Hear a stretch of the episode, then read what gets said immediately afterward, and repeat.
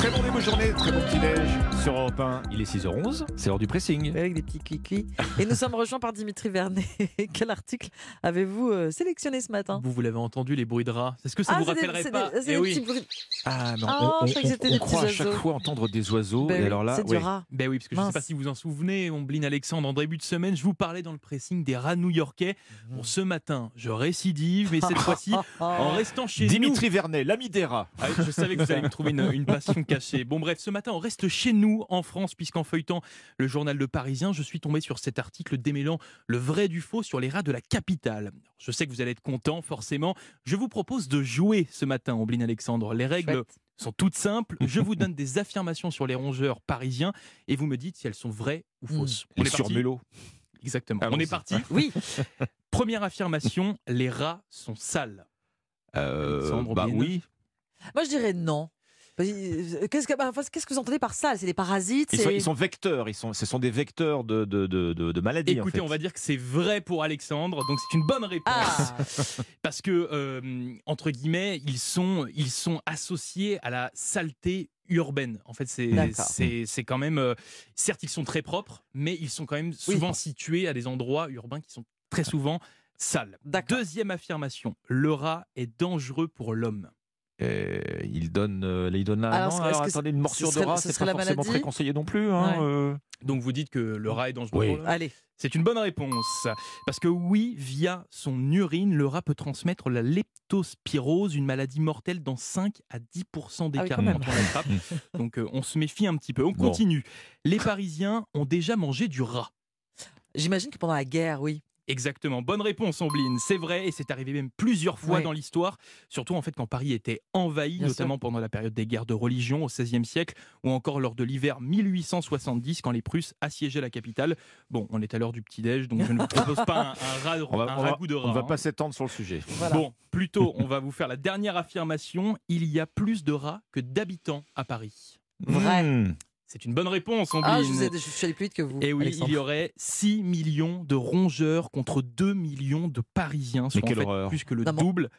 On se rend Oui. pas compte de, de- de- c'est énorme, du hein, fromage qu'il y a sous, la, sous le bitume en fait. Si je peux me parler, si je peux parler comme Ouais. ça, du gruyère. Non mais Bon. parce qu'il y a des, énormes- énormément de souterrains. C'est vrai, c'est à vrai, c'est vrai. Donc, euh, bah, on va dire que a remporté ce, ce petit jeu. Pardonnez-moi. Je- Vous êtes je- bon joueur, Alexandre Mais bien sûr que je suis bonjour, mais qu'est-ce que c'est que ça enfin? Merci beaucoup. Donc voilà, vous savez tout hein, sur les rats de la capitale. Et moi, c'était ma dernière contribution euh, sur les rats, je vous le promets. Parce que je vous ai vu, vous me trouvez une, une passion cachée pour les rats. Bah, Qui se confirme hein Euh, c'est qui se confirme On va au, fur et à mesure du temps. Toute la vérité sur les rats, c'est-à-dire dans le Parisien ce matin. Merci Dimitri. Votre sélection, Ombline ce matin. Bah. Pas à base de rats. hein, cette fois. Non, mais J-15 avant Noël, Ah, avant le oui. réveillon. Eh oui. Ah bah oui.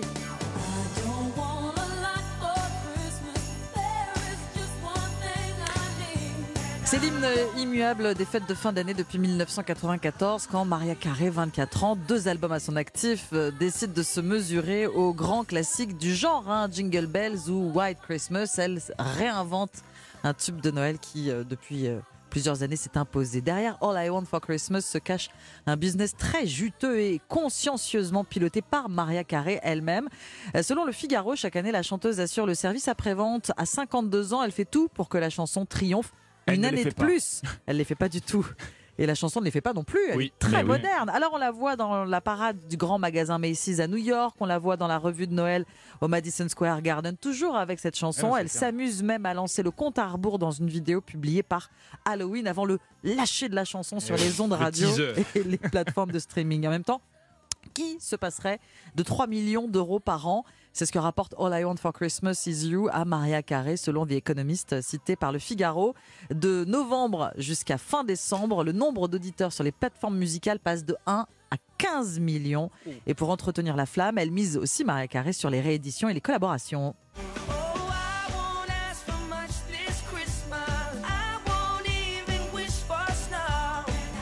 Bah, ça, c'est la reprise euh, par Justin Bieber, Oui. collaboration avec Maria Carey. Il y a eu aussi une version du rappeur euh, Jermaine Dupri, du jazzman Michael Bublé. La chanson, depuis 2015, est déclinée en dessin animé. Et bien sûr, on n'oublie pas euh, son utilisation dans des pubs et les produits dérivés comme des pyjamas. Les pyjamas, 140 dollars quand même. Ah, ah, ah oui, 140 dollars. Ouais.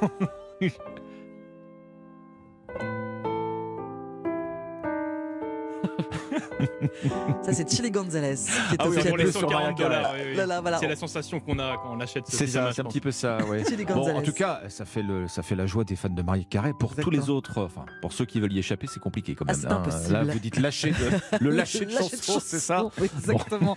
Maria Carré, indétrônable diva de Noël dans Le Figaro. Bon. On continue avec vous, Alexandre. Eh bien, euh, ce matin, dernière manifestation, tiens, de l'omniprésence des écrans dans nos vies quotidiennes. On en parlait tout à l'heure à, à propos de la baisse de niveau d'orthographe euh, et euh, à, à la dictée. Les ordinateurs ne sont plus les bienvenus dans les cafés. Voilà ce qu'on lit ce matin dans Aujourd'hui en France. Euh, Il est pourtant pas si loin, hein, le temps où les cafetiers rivalisaient de bandes passantes Oui. Wi-Fi euh, pour attirer le chaland en mal de, de connexion hein, avec son, son PC. Or, que se passe-t-il depuis Mm. la crise sanitaire? Eh bien, il se passe que les cafés, les bars sont pris d'assaut maintenant par un nouveau type de clientèle et certainement pas celle qui va venir consommer le plus. Hmm. Cette clientèle, eh bien, ce sont tous ces gens euh, qui viennent s'installer dès la première heure au café. Ils vont y rester vissés toute la journée. Alors pas pour commander toute la carte, hein, Toute la certainement journée. pas. oui. Oh. Mais pour télétravailler, Ouais. en Mmh, fait, ils viennent clair. télétravailler au café. Voir la salle du café qui se transforme en open space pendant que la recette dégringole. Alors là, pour les patrons Mmh. de bistrot, maintenant, c'en est trop. Vous ne serez donc pas surpris de voir désormais fleurir de petites pancartes en forme de mise en garde l'entrée des bars.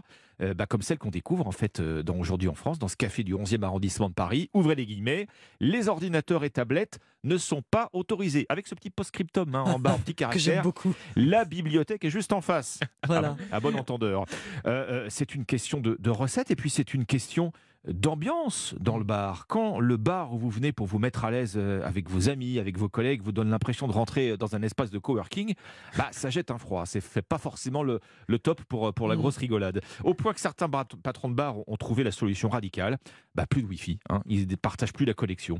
Les télétravailleurs sont donc priés de se tourner maintenant vers un nouveau type de bar, les Coffees, nouveau concept, à mi-chemin entre coffee et office, entre café et bureau. Voilà, là, le- le- le PC est bien toléré. Merci beaucoup, Alexandre. Merci, Dimitri. C'était le pressing. On se retrouve dans un instant sur Europe 1.